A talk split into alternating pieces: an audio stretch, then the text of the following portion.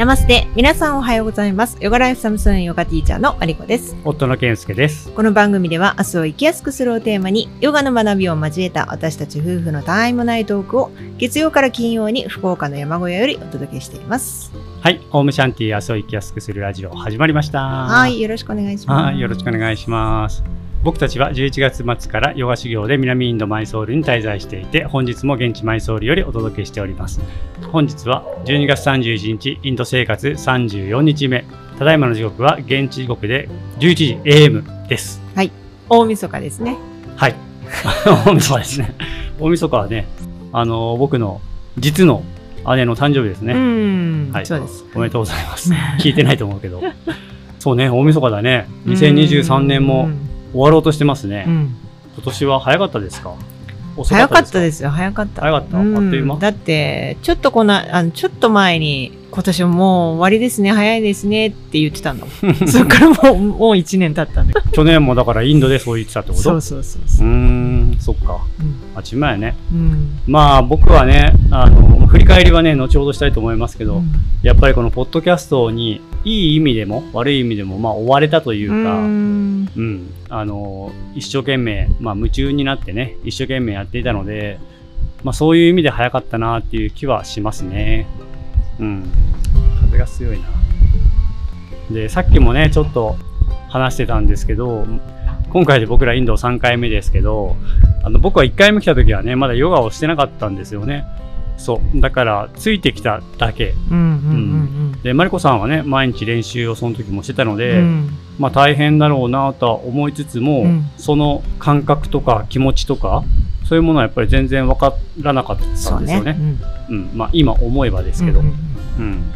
そう。でどっちかっていうと僕はまあほぼ遊びに来てたっていう感じだったんですよ。うんそう。でそれが、ね、帰国してヨガ始めて、まあ、その2年後うん。にまたインドに来ることになって、うん。次はねもうヨガしてたんで、ん。まあ今とはね違う KPJY っていうねもともと総本山があった場所、うん。に創始者のうん。娘さんがねやってる。まあ娘さんって言ってももう70とかね、うん。そのぐらいになってるんだけどももっともうちょっと言ってるかな。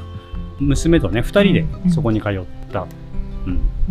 でまあその時は僕は1ヶ月マリコさん2ヶ月だったけども、だったので,、うん。でなおかつ娘と一緒だったから、うん。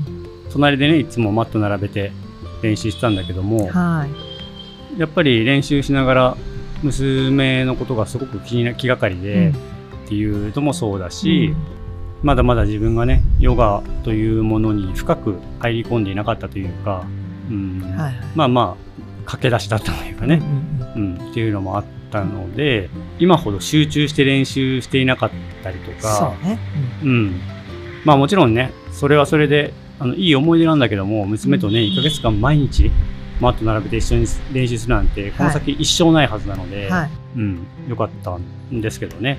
そう。でも今回はね、はい。もうまるっと2ヶ月、うん。毎日、まあまだ半分しか終わってないですけど、うん。練習するっていうこともあるし、うん。あとはやっぱりいろんなことをね、あの考えるようになったんですよ。はい。はい。うん。で、それはこのポッドキャストのね、うん。おかげだっていうのもそうだし、うんヨガを継続してきて気づいたことうん。がたくさんあるので、うん。でその結果、うん。今回のこのヨガ修行が、うん。今までとは比較にならないぐらい、うんうんまあ有意義といえば有意義だし、ものすごくいろんなことを考えさせられる、はい。うん、とともに学びをそこからうん。得ているうん。いただいているっていうような状況で同じところに来て、はい。同じことをしてるのにうん。不思議だなって、うんうんううんんすごく今思ってます。はい。うん。そうね。やっぱりそのダイレクトにその日常生活の自分のその心とかうん、に影響があるよね。そうだね、ううんんなんか不思議と、うん今回はそういうことを考えさせられるような出来事が多発しているような感覚になってるんですよ。はいはいそうね。うんそうでもなんか実はそれも含めてうん何も変わってないのかもしれない。うんうんだけど自分が人との関わり方とうか、ん何かに対する向き合い方が変わったからなのかなとかね、ぼんやり、ね。うんうん考えてはいるんですけど。なんかやっぱり何かが起きた時トラブルとかね、うん。その現実に起きた時に、うん。パッと出てくるのは自分が過去に積み重ねてきた心の癖、うん。うん。ちょっとネガティブな心の癖がパッと出てくると思うんですけども、うん。そういう心の癖を自分で客観的に気づくっうん。ていうのができるタイミングっていうのがうん。瞑想状態になった時にその、自分の無意識にアクセスできるんですよね唯一。うん。でそれを繰り返すことによってその自分の中にある普段は見えていないものうん。を浮き上がらせてうん。それを冷静に受け入れることによってそれが減っていく、うん。うん、消えていく。うん。表面に浮き上がらせることによって目に見え見えてくるからうん。それに気づいて、うん。で受け入れてあ自分でこうこうなんだなこういう時はこういう風になるんだなっていうことに冷静に気づけて、そうすることによってだんだんその癖が取れていく、癖は気づ気づいていないとうん。あの消えないからね。何でもそうだけど、まあいいつもマリコさんが言ってくれる話と一緒やね。そうだね。そう。でそれがなぜこのタイミングでどんどん出てくるのかっていうのが、うん。やっぱり今その集中してね娘のこと考えなくてもいい環境の中でうん。毎日集中できる時間を持てているから、うん。瞑想状態になるには集中してないとならないからね。う、ん。それが今そういう時間を持ててるからうん。感じることが多いんだとうれですね。さ、瞑想状態の時にアクセスして気づくっていう話で、うん。でなおかつ集中して練習するとそこにたどり着くみたいな今話だったけども、はい。そうすると練習中にそれに気づいてっていう感じになるけどそういうことを言ってるの？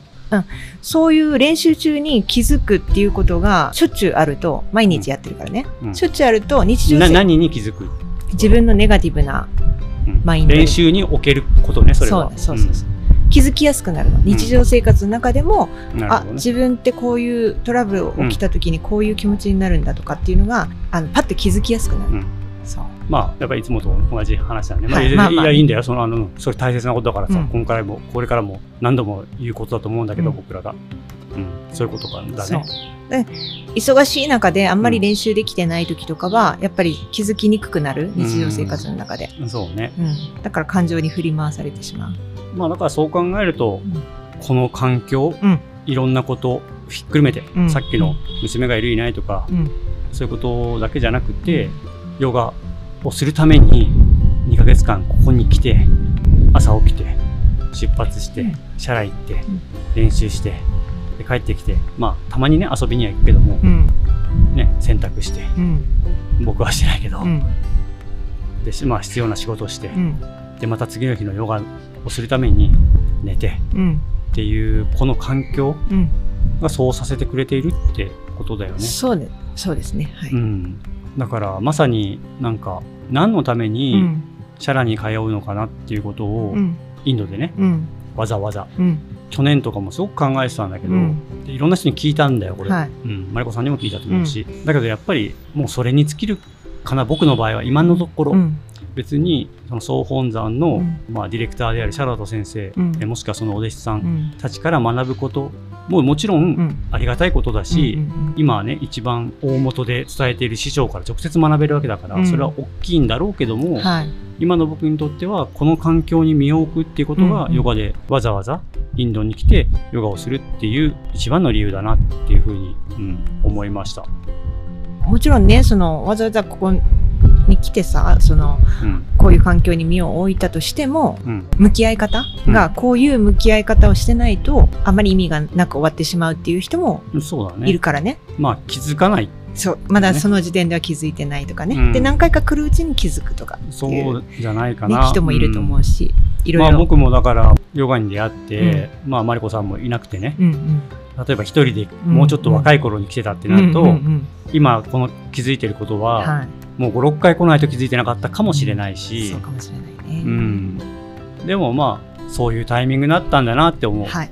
うん。思います。はい。まあ、そんなわけでね、うん。たった1まだ1ヶ月なんですけど、うん。ものすごく気づきがあったし、うん。そして今思えば、うんやっぱり浮き足立ってたなって思うんですよ、うんうん。この1ヶ月。うん。1ヶ月が特に前半はね、うんまあちょっと体調崩したりとかいろいろあったけども、うん、あのこれまた次回以降にねシェアしていきたいとは思いますけど、はい。練習中もそうだし、うん。それ以外の時間。うん。でもやっぱりそのまあ楽しいし、いろんなことがあるから、うん。ついついそっちにね心を奪われてしまうことがやっぱりあったんだけど、はい。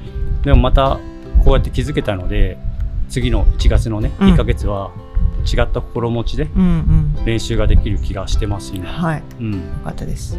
特にねうん。12月後半にねいろんなこと 出来事があったので、そうまあ、それもまたね必要必然だったのかなってそうね。うん。思います、うん。はい、よくできてるねこういやね。ほんとそうだよ。うん、で1月これからねちょうど年末でさ、うん。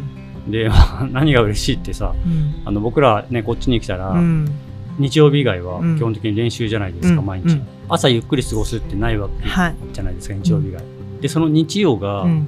僕ら今ねオンラインでクラススを朝入れちゃってるんで、はい。朝ゆっくりする日が一日もないんですよ。ムーンデーの日だけね。あそうね。ムーンデーはそうだね、うん。確かに。そうだそうだ。そう。だけど12月31日今日がちょうど日曜日になったのは、うん。本当にありがたいっていうか。そう。しかも今日はねそのオンラインクラスなかったんでねお休みだったんで。そうそうそう。びっくりしたね。うんゆっくりした。はちょっと昨日ね夜中こっちでねいうん。帰国する予定だった友人の飛行機が欠航してちょっとね夜の12時ぐらいからバタバタしちゃってうん。あの寝るのが遅くなってしまったんだけど、だけどその分8時半まで寝ました。そうね。8時半ってもう5年ぐらいないかもよ。僕は、うん。うん、どんだけ寝ても7時半とか、うん。そのぐらいだよね、うん。うん、いろんな意味で年またぎもそうだし、は切り替えられそうです、いうんうん。はい。よかった。はい。まあちょっとね近況報告が長くなっちゃったんだけど、はいここからね、えー年末のもうご挨拶っていう感じでね行きたいと思います。振り返りも含めてね、うん。ポッドキャストの方の。うん。うん。ポッドキャストを始めたのが2月。2月はい。中旬から下旬にかけてぐらいかな。うん。で最近ね聞き始めてくださった方とかは知らないかもしれないけど、うん。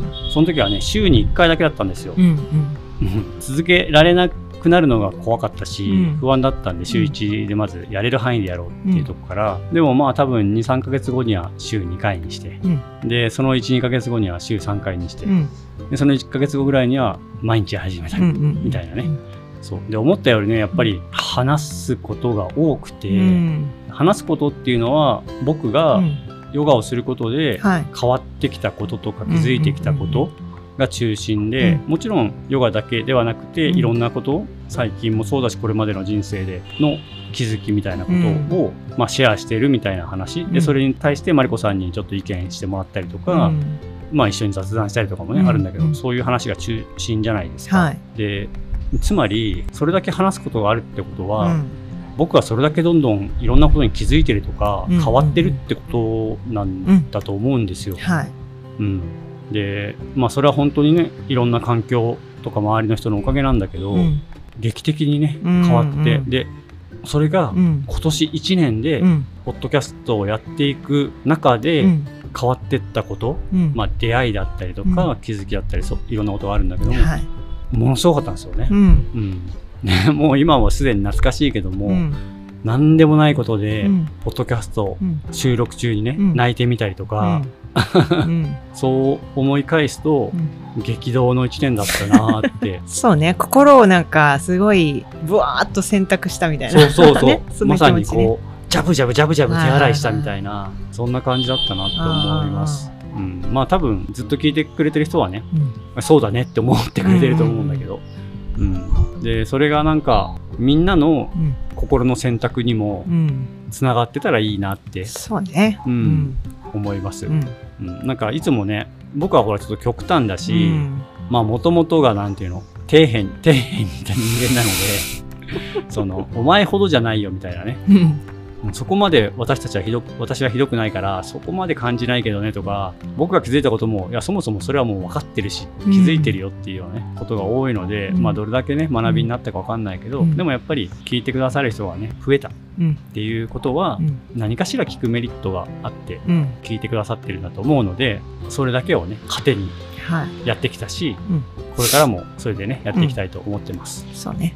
はい。うん、マリコさんポッドキャストどうでした？どうでしたか？いや良かったんじゃないですか。本当にあのーまさにその通りで。やそれはだから僕に対して僕のことでしょ、なんかねあ、うん。自分にとってね。うん。自分にとってそうね。あのやっぱり伝えるっていうことの難しさ言葉の難しさうん。をすごく実感してます。あのもともと口下手だし、うん。その上手に話せないんですよね、うん。うんで今もできないんだけどうん。話す言葉にする前にちゃんと考えないといけないなってすごく思う。ん。う、うん。だからこれをしようと思った時に、話しながら考えていくっていうことうがん。自然とできないとうん、それは成立しないと思うので、そうなのね。だからもしくは収録をすっごい時間かけて途中途中止まりながらうん。考えて話してってことをすればうん。できるかもしれないけど、うんそれじゃあもう収録にうん。1時間2時間3時間ってかかっちゃうからね。そうね、うん、だからそこは僕はねもうねそもそも悪いことだとも思ってないし、うん。特性の問題だから、それを求めてない。別にマリコさんには。ううん。ん、でまあ必要結局ねそれでいくと僕は78割話すことになっちゃうから、うんまあ、そういう意味では本当はマリコさんにも話してほしいけど、うん。求めることでもないとも思ってるし、だからあんまりもうちょっとこうやって話してほしいこうしてなんか返信のしづらさとかしやすさとかっていう話で言うとうん。あるんだけど、うん。そうじゃないね、うん。うんところで言うと別に求めてはいないし、うん。うん、でマリコさんのその素晴らしいところっていうのは別のところであるわけで、うん、だからねまあいつも僕ら家族はねいろんなことを補い合っているので、うんそういう点においても、まあ、僕が話せるんだからうん。別にいいじゃんって、ううんん、で僕が話してることの成長していく過程でねうん。感じていることとかうん。のうん。気づきのきっかけとかになっていることのうん。半分以以上はマリコさんから教わってることでもあるし、うん。ってことは結局僕が話してることっていうのはうん。半分以上はマリコさんの言葉、まあ言葉の使い方とかは違うかもしれないけど、だと思うし、うん。まあそれがなんていうの本当根根源っていうかね。う、ん。うん、だと思うので、うん。別に誰が話してもそれは一緒じゃんっていうまあ、ううん。んまあ代弁してもらってるみたいな。そうね。うん、っていうそうそう、うん。そういうことでもあると思うので、うんうんうん確かに。そうね。まあただやっぱり 僕がね一人語りばっかり続いたりすると、うん。マリコさんの声も聞きたいなって思う人もいるだろうし、うん。マリコさんファンはねうん。ファンというか、まあ、生徒の方も聞いてくださってる方いるし、で僕も一人語りもう大変なんですよ本当に、うん。難しいの、うん。まあ、これは訓練というか、うん。これからも身につけていきたいなって思ってるところなので、うん。頑張るつもりではいるけど、うん。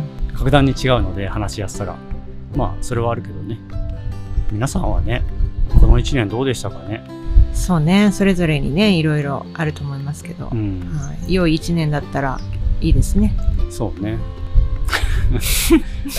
いやオムラジをねうん。聞いてどうだったかなっていう ことなんだけど、うん。でもなんだろう本当なんかいわゆる学習とか、教えとか学びとか、うん。そういう感じで話していないから、うん。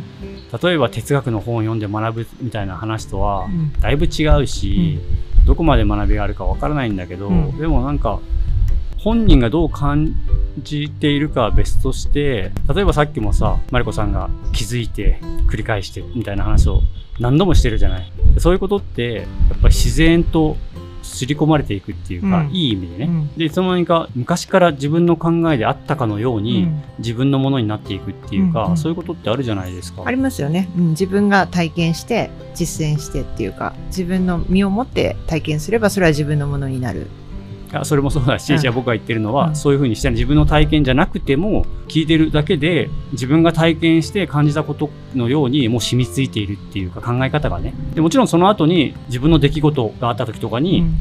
消化していくというか、うん。本当の自分のその礎になっていくというか、っうん。ていうことだとは思うんだけど、うん。そう。だからなんとなく聞いてる人たくさんいると思うんだけど、うん。なんとなく聞いてるだけでも、うん。うんそういうふうに、うん、だから例えばこの1年、うん。オムラジで聞いていたことが何に活かせてるわけでもない。別に特に何かが変わったみたいなねことを感じてるわけではない人もたくさんいると思うんだけど、うん。それでいいんじゃないかなっていう、うん。うん、でもしかしたら来年はそれがもっと自分のものになっていく。聞いてるだけじゃなくて、うん。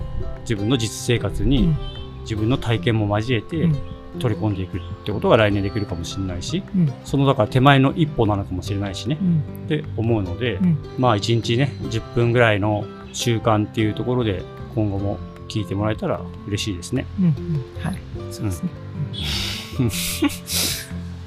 騒がしいんでこのぐらいにしましょうか。うんうん。はい、はい。でまあ僕らインドでは特に今日はね偶然休みだったけども、うん大晦日だからとか、うん。正月1日だからとか三が日だからっていうのは何にもなくて、うん。いつも通り明日からうん。練習ですしそうん。ん、特別なイベントとかもそんなにねうん。あの一応学生とかはね冬休みみたいな感じ10日ぐらい年末年始をまたいで休みがあるみたいなんで、少し賑やかではあるけども、はい。それほど変わらない日々がインドではね、流れていくので、うん。今日はね年末の挨拶っていうようなお話もちょっとしましたけど、うん変わらずねうん。明日からも淡々とやっていきましょう、はいうん。そうですね。うん、これまで通りぜひ時間ある時にねながら聞きでもいいので聞いていただけたらと思います、うん。では2023年大変お世話になりました。お世話になりました、はい。ありがとうございました。えー2023年も大変お世話になりました。どっちやねん。タイミングが合わん。まあ、しょうがない。これは訓練するしかないんだから。うんうんというわけで、2023年も大変皆さんお世話になりました。お世話になりましたありがとうございました2024年も引き続きどうぞよろしくお願いします。お願いします いいね。こんな感じだからね、僕らね。うんはい。今日も、えー最後まで聞いていただきありがとうございました。はいそれでは今日も一日皆さんが心穏やかに過ごせますようにせーのナマステ